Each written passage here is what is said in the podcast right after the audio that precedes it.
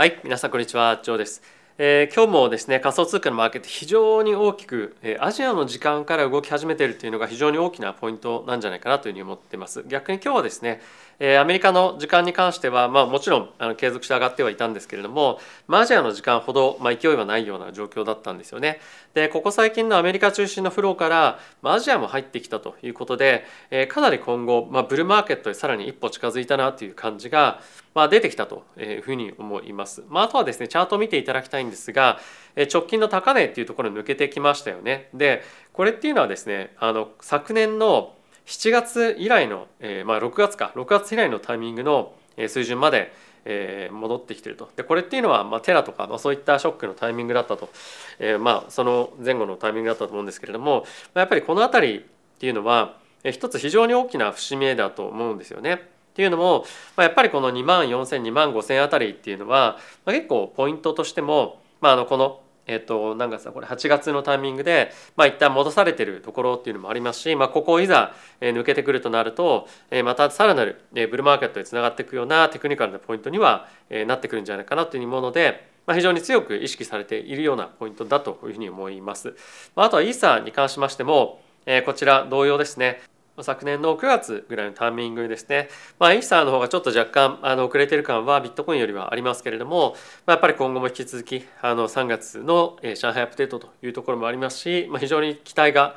高まっている通貨でもあると思うので今後どんどんどんどん注目が集まっていくんではないかなというふうに思ってます。まあ、あとはですねアルトコイン全般が上がってるっていうふうにあのわけでもないんですけれども、まあ、例えば DYDX だったりとか、まあ、あとはですねあのここ最近いろんなところでも注目を集めております。えっとですねここにちょっと出してなかったんで出しますけれども、え GMX っていうですねえっとトークンがあったと思うんですが、えこれもですね、まあ、あのデリバティブの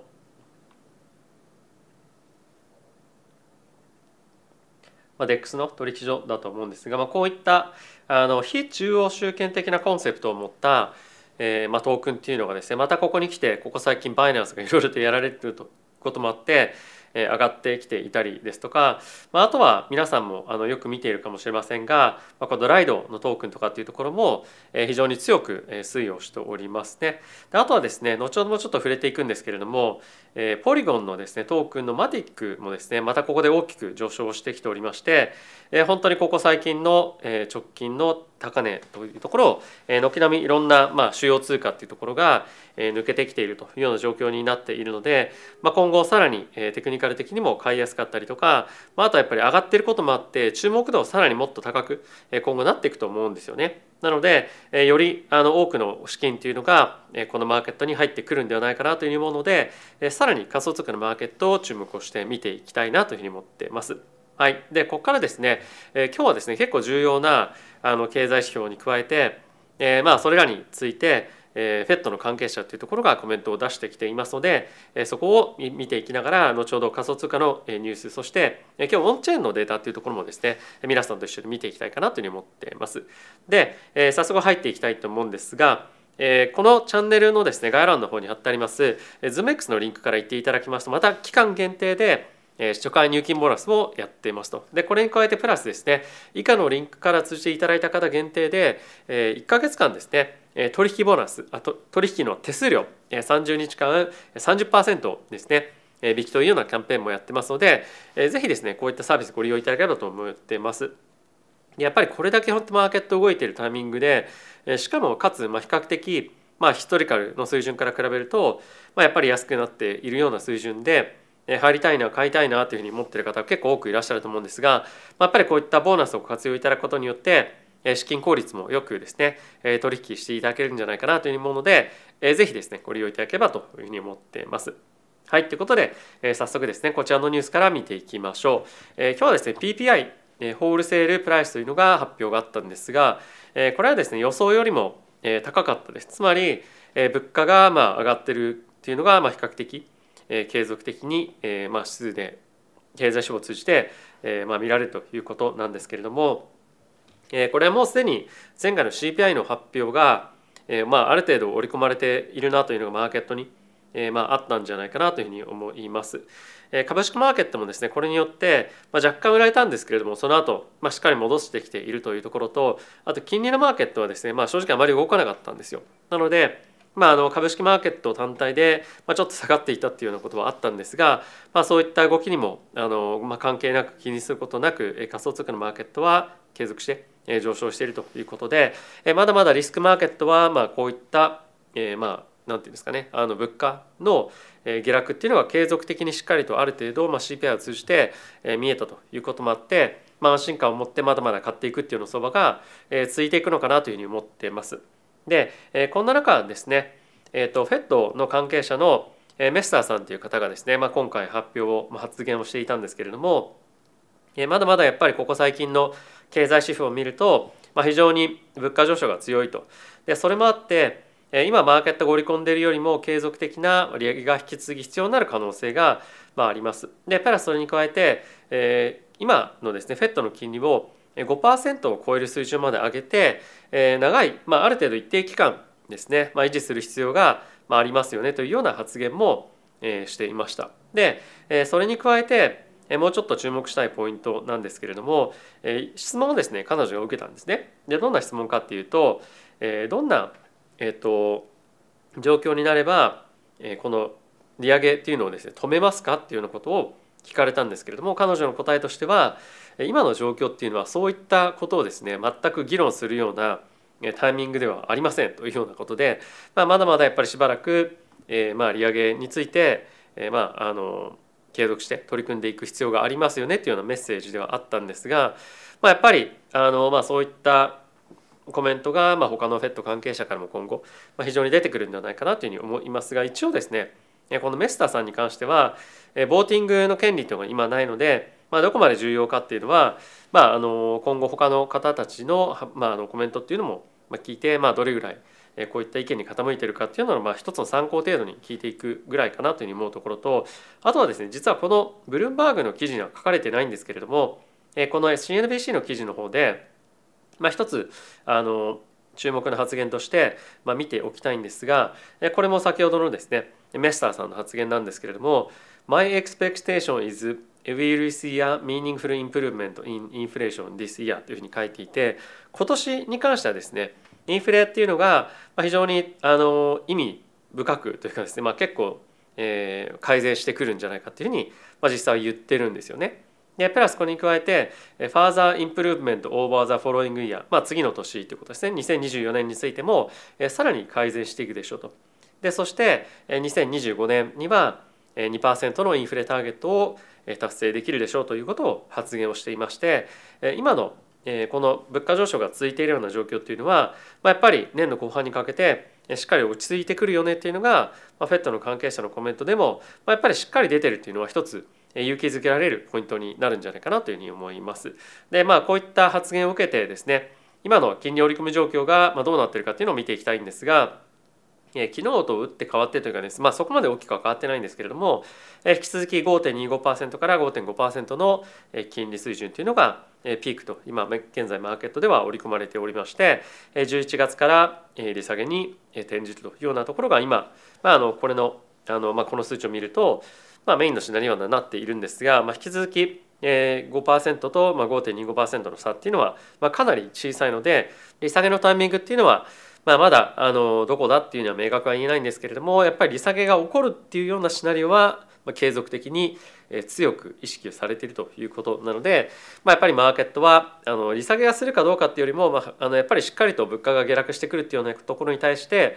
期待を非常に強くしているんではないかなというふうに思います。はい、ということでここから仮想通貨のニュース見ていきましょう。えー、まずはですね、えーと、今仮想通貨のマーケットをショートしているトレーダーの人たちに関しましては、えー、200 million ぐらいのですね、え、今回、まあ、ロスカットが発生しましたと、まあ、大体ショートしている人たちの90%が焼かれたということ、え、らしいんですけれども、まあ、大体あの全体的に200 million のロスということで、まあ、あの大規模ではある一方でまあ、まだまだあのバブルというかですね非常にマーケットが活況だったタイミングと比べると、まあ、小規模かなというふうに思うんですが、まあ、やっぱりこの200 million ぐらいの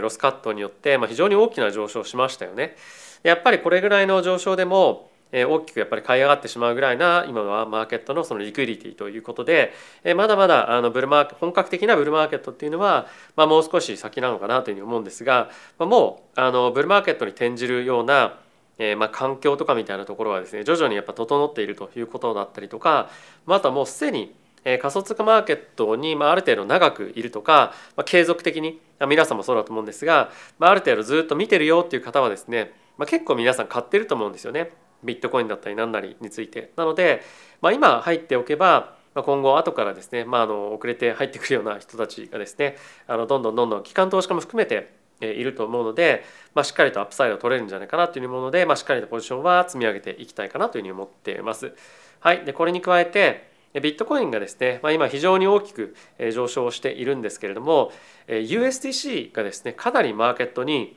流入をしているということが今注目をされていますと。でどれぐらい流入したかっていうとこの1週間、まあ、6日間か6日間で1.6ビリオン日本円で約2,000億円超ですねの資金がマーケットに入ってきたということでかなりこれが大きくマーケットを押し上げてるんじゃないかというふうに今見られていますね。でマーケットのこの2,000億っていうのはやっぱ仮想通貨のあの世界だとかなり大きい規模だと思うんですよ。なので、まあ、これらがどんどんどんどん今後また継続的に入っていったりですとかまた継続的にまたフローが今後出てくると思いますのでマーケットへのま底上げというところはさらに継続的に起こっていくんじゃないかなというふうに僕は思っています。はい、でそれに加えて今ですね香港の方でクリプトの規制っていうのがあの制定というかですね今あの固められようとしていますと。でこれまでは結構香港についても厳しくえ、まあ取り締まられていたらしいんですけれども、まあ、今後、え、香港の方で、まあ、しっかりと規制にのっとって運営をする取引所に関しては、まあ、しっかりと免許を出して運営してもいいですよっていうような形にしていくそうなので、まあ、今後香港からもですね、まあ、こういったクリプトに対して資金がしっかりと入っていくようなムーブメントになっていくんじゃないかということで、まあ、結構これ期待ができる一つのニュースになっていくんじゃないかなというふうに思います。はい、で続いてなんですけれどもBlur がですね、まあ、昨日おととい上場しましたよね。でそれにあたってやっぱりかなり、ね、 Blur のユーザーがあの多岐にわたってまあいるということもあってですね、まあ、 Blur がちょっと強気な発言をしていますと。で Blur はですねユーザーというかまあクリエイターに対してしっかりとあのロイヤリティを払っていきたいんですけれども、えー、同時に Blur とあとは OpenSea ですね OpenSea にも上場しているとえそれがですねできないのでえそのちゃんとクリエイターに対してえフィーをですねあの払いたい人は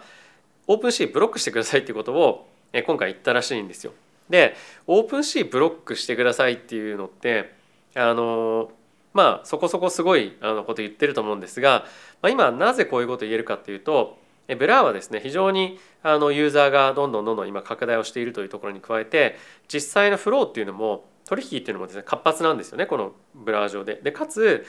今回ですねそのブロックをして取引をですね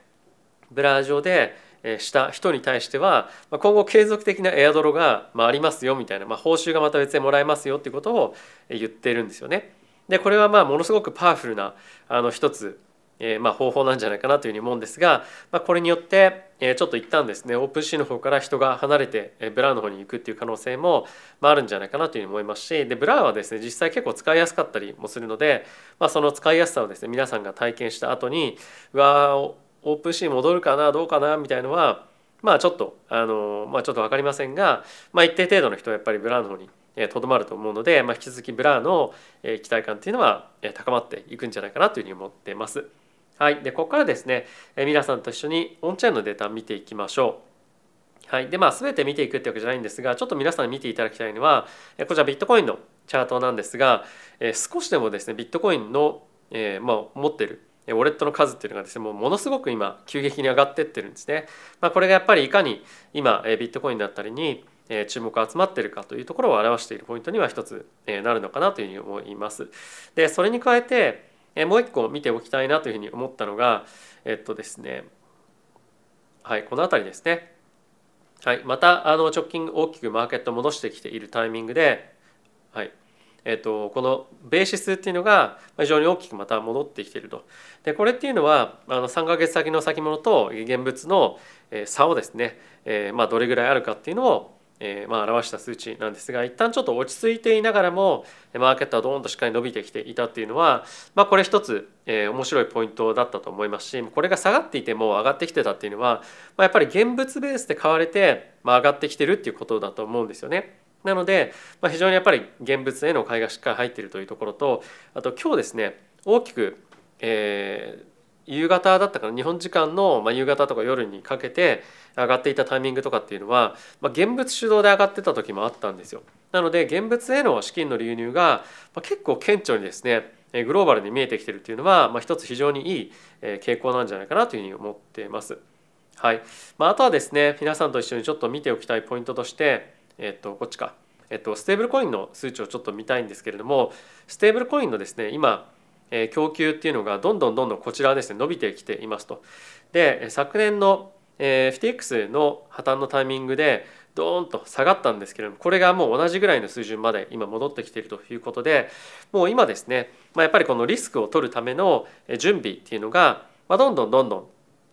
今あのされているんじゃないかなというふうに思いますし、まあ、あとやっぱりその現物を買うのかあとは、えっとまあ、先物とか、まあ、オプションを買うのかっていうところは、まあ、今のところは結構現物ベースで動いている日っていうのが、まあ、僕が見る限り、まあ、多いんじゃないかなというふうに思います。ただし、えー、継続したえっと、先物だったりとかオプションのあの流入も今非常に高くなっていて、えー、縦玉のですね数っていうのも今すごく伸びているんですよ。なのでまあ、その長期的にも買ったりとか、まあ、短期的にも買ってる人たちっていうのが、まあ、結構活発に動き出してるっていうのは、まあ、マーケットに対して非常にいいことだと思うので、まあ、継続した注目っていうのが世界から集まってくると思いますしあとやっぱりまだまだブルーマーケットの本格開始っていうところにはま程遠いと思うので、まあ、今後仮想通貨に対してま強気に見ている人たちに関しては、ま、しっかりと積み上げていきたいなというようなふうに今思っているんじゃないかなというふうに思ってます。はいということでいかがでしたでしょうか。マーケットですねまた戻ってきていて取引所にもしっかりと今お金が流入しているということもあってかなりリスクテイクをする環境っていうのが整ってきているというふうに思います。まあ、ただバイナンスのニュースとかも出ていて、ま、少しいろんなところで、まあ、若干の警戒感はある一方で、ま、やっぱりあのまだまだ主戦場っていうのはですね取引所になっているかと思うので、まあ、こういったところで資金の流入を確認できている限りは、まあ、まだまだ強気でいてもいいんじゃないかなというふうに思いますし、まあ、あとはさっきも言ったようなあの ZoomX とかのですねボーナスぜひ使っていただいてえー、この,、まあ、あの上昇相場というところに対してですねあの、まあ、かけていただくっていうのも一ついいんじゃないかなというふうに思いますし今僕もですね実はちょっとあのいくつかトークンロングしていてえっとまあこれはちょっとあのあれかな？あの、まあ、どこのトークンとかっていうとちょっとそれを買い推奨している感じに若干なっちゃうので、まあ、あのメンバーシップとかそういう限られたところでお話ししようかなと思うんですが、まあ、いくつか今買っていて、まあ、それが本当に大きく今後も伸びていくんじゃないかなというふうに思っていますし、まあ、やっぱりあの触ってると、まあ、すごいんですよね。もうあの指値下の方に買おうと思って入れても全然もうつかなくてどんどんどんどん上がっていってしまうのであの、まあ、長期でレバレッジやる場合は、まあ、どっかのタイミングでまあ、長期で対話してもおかしいかもしれませんがあのやっぱりちょっと落ちてるタイミングで、まあ、拾っていくってやらないと、まあ、どんどんどんどんあの自分の指し値を上げていくっていうような形になってしまうので、まあ、もう思い切って成り行きで買うか、まあ、落ちてきてるタイミングで、えー、まあ拾うか、まあ、どっちかちょっと人によってあのスタイルがあると思いますが、えー、まあ今そういったまあ状況にまでなってきてるぐらい、まあ、勢いが回るマーケットに回るというような感じですね。はいえー、まあ、皆さん今日も動画をご視聴ありがとうございました非常にあのマーケット良くなってきていますがあの、まあ、あまりにもリスクテイクしすぎないようにしっかりと自分が取れるリスクってどれぐらいなのか自分が投資に向けても大丈夫な資産の規模ってどれぐらいなのか考えながら資産運用していただければと思います。はい、ということで皆さん今日も動画ご視聴ありがとうございました。また次回の動画でお会いしましょう。さよなら。